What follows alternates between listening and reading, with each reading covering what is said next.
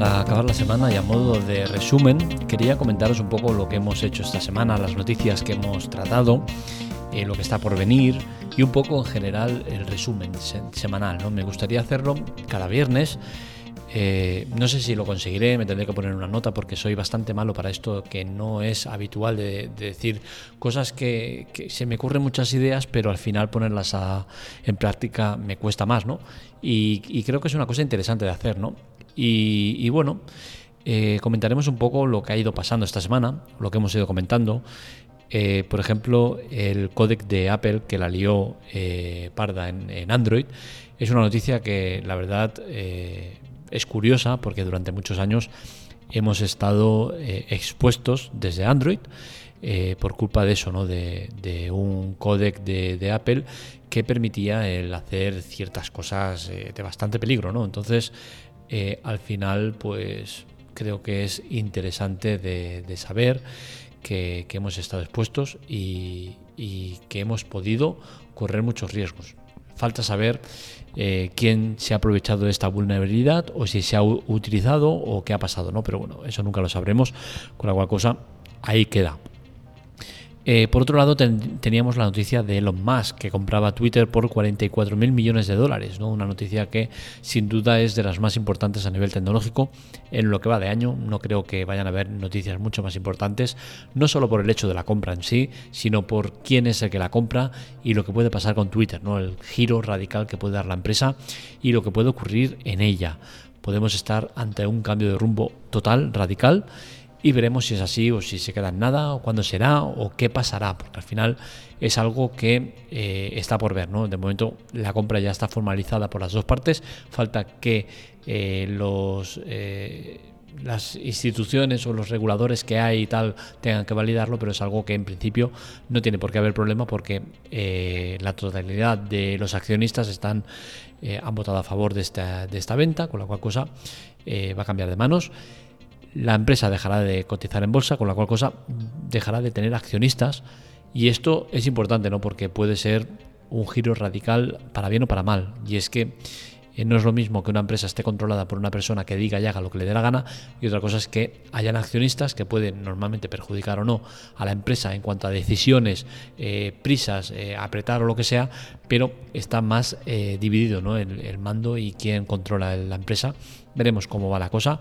Eh, no sabemos hacia qué lado puede ir enfocado. Mucha gente se está preocupando bastante por el tema del enfoque que le puede dar Elon Musk, el tema de la libertad, cómo se aplica esa libertad, porque Elon Musk es un poco extremo en ese aspecto. ¿no? Pero bueno, veremos cómo va el tema.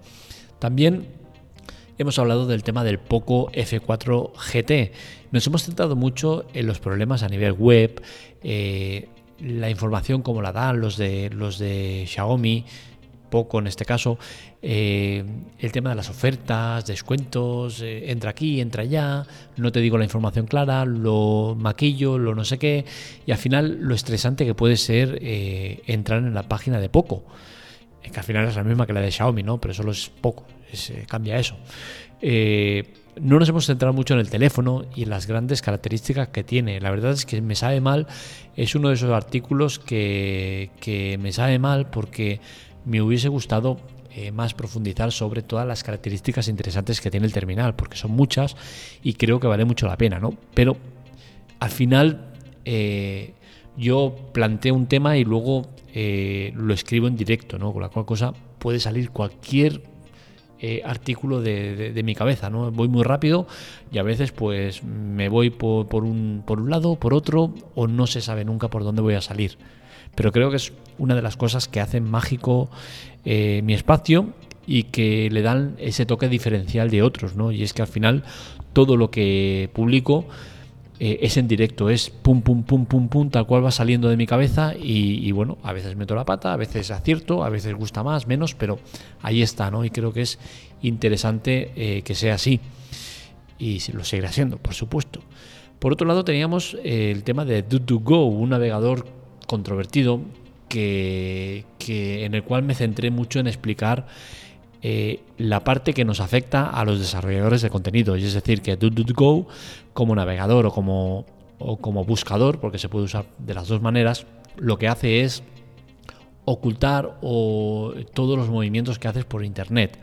Esto puede tener la lectura buena, ¿no? Pero como eh, mencionaba, es muy cínico el decir, oye, yo uso DuckDuckGo porque quiero eh, quiero privacidad al máximo, pero sin embargo luego me voy a Facebook, Instagram y demás y publico hasta, hasta como parpadeo, ¿no?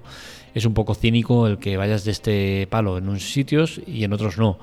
Al final el uso de DuckDuckGo o similares lo que hace es afectar a, las páginas web. ¿Por qué? Porque no dejan ningún tipo de rastro y nosotros estamos a ciegas en cuanto a visitas, porque no sé, eh, o sea, si tú entras a mi página con DuckDuckGo, no vas a dejar ningún tipo de rastro, con la cual cosa yo no sabré que has entrado. Con la cual cosa no podré enfocar artículos en cuanto a gente que la ha visto, gente que ha visto más esto, gente que ha visto más lo otro, gente que ha estado más tiempo en este, con la cual cosa le ha interesado más. Todo eso nos da pistas para que luego podamos publicar los artículos de una manera o de otra, que enfoquemos eh, el producto que, queremos eh, vender, ¿no? El, producto en cuanto a noticias, ¿no? Si yo estoy publicando artículos de, un frigorífico y a ti no te gustan y entras con DuckDuckGo, yo no voy a saber que no te gustan.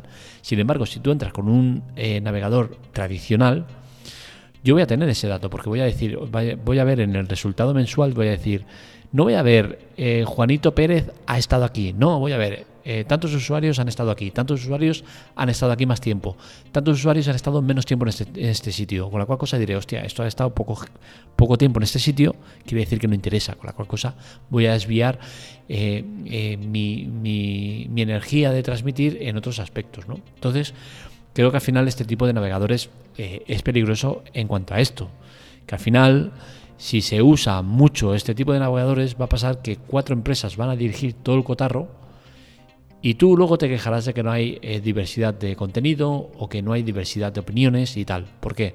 Porque al final serán cuatro medios que dirijan todo el cotarro. Hay que evitarlo y para eso hay que cambiar el sistema de usar este tipo de navegadores, porque no es bueno para gente que eh, nos dedicamos al tema de web. También hablaba del tema del launcher, el launcher y el cuidado que hay que tener con el launcher, ¿no? Hay que tener mucho cuidado con el uso del launcher porque eh, puede darte muchos sustos. Yo, de hecho, en el pasado, hace muchísimos años, tuve un susto de estos. Usé un launcher que había salido, que me pareció interesante y tal. ¿Y qué solemos hacer? Ponerlo como predeterminado. ¿Por qué? Porque cada vez que das al, inicio, se, te pone una pantalla que te sale ahí, te, pones, te sale una pantalla que te dice usar navegador predeterminado este, este, siempre o tal. ¿Qué hacemos? Le damos a siempre. ¿Y qué sucede? Que pueden ser eh, launchers experimentales que no estén lo suficientemente eh, desarrollados y que te puedan generar problemas. En el caso mío, me generó el problema de que no podía hacer nada, no funcionaba ningún botón, se quedó como, como congelado, lo reiniciaba y tampoco iba. Con la cual cosa tuve una movida guapa. Yo porque soy espabilado y, le hice, eh, me entré en, en Villarrot y le hice eh, whips y whipes y historias y lo recuperé, ¿no? Pero eh, para usuarios normales, pues quizás no es tan fácil y acaba siendo un móvil que no sirve para nada, ¿no? Entonces hay que tener cuidado y explicar un poco cómo se debe usar o cómo tenemos que interactuar con este launcher, ¿no? El tema de probarlo durante un tiempo determinado para luego eh, asegurarte que funciona todo correcto y usarlo. Y bueno, cuento un poco eh, ventajas, desventajas y cosas que, se pueden obtener con esto del launcher. Eh, otro artículo que publiqué fue el de las TV Box y os intentaba asesorar, ayudar, explicar qué es la TV Box, qué diferencias hay con el Android TV y todo lo bueno y malo que te puedes encontrar en ellos. ¿no? Creo que es un artículo interesante que a muchos les puede ayudar y les puede orientar a la hora de comprar eh, uno de estos productos, porque al final creo que eh, es un producto del cual se desconocen muchas cosas que comento y que vale la pena tenerlas en cuenta para no eh, entrar en engaños o en problemas que luego no te vayan a ir bien.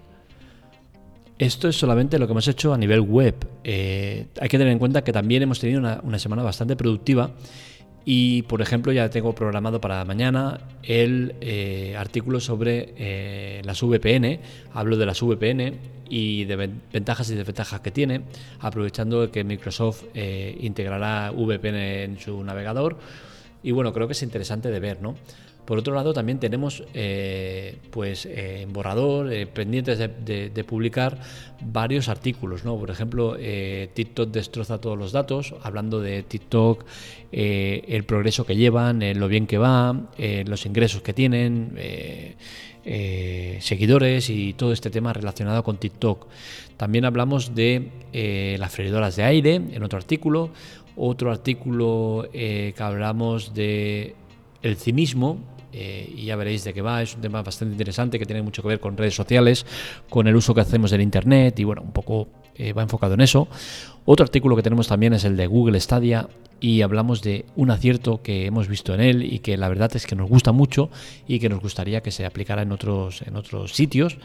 Y por último también tenemos un artículo sobre la lista negra para tiendas online, un artículo en el cual hacemos una crítica de las tiendas online y la necesidad que hay de, establecer una lista negra para que el usuario pueda poner en ella pues vendedores o eh, transportes que no sean buenos o que tengan una mala experiencia con ellos. Al final, eh, creo que tenemos bastante contenido por publicar, ha sido una semana buena. Aparte de esto, evidentemente tenemos muchas otras cosas, ¿no? A nivel eh, redes sociales, estamos dándole un poco de caña a, TikTok, eh, os animamos a que nos sigáis en arroba la teclatec, en Twitter, en Telegram hacemos muchas cositas y bueno, al final hay pocas manos, es un medio, la teclatec pequeño, pero que la verdad es que nos gusta mucho lo que hacemos tenemos la respuesta vuestra, que es lo más importante, eh, y bueno, y al final creo que hacemos algo productivo e interesante. La semana que viene más. Un saludo, buen fin de semana, nos leemos, nos escuchamos.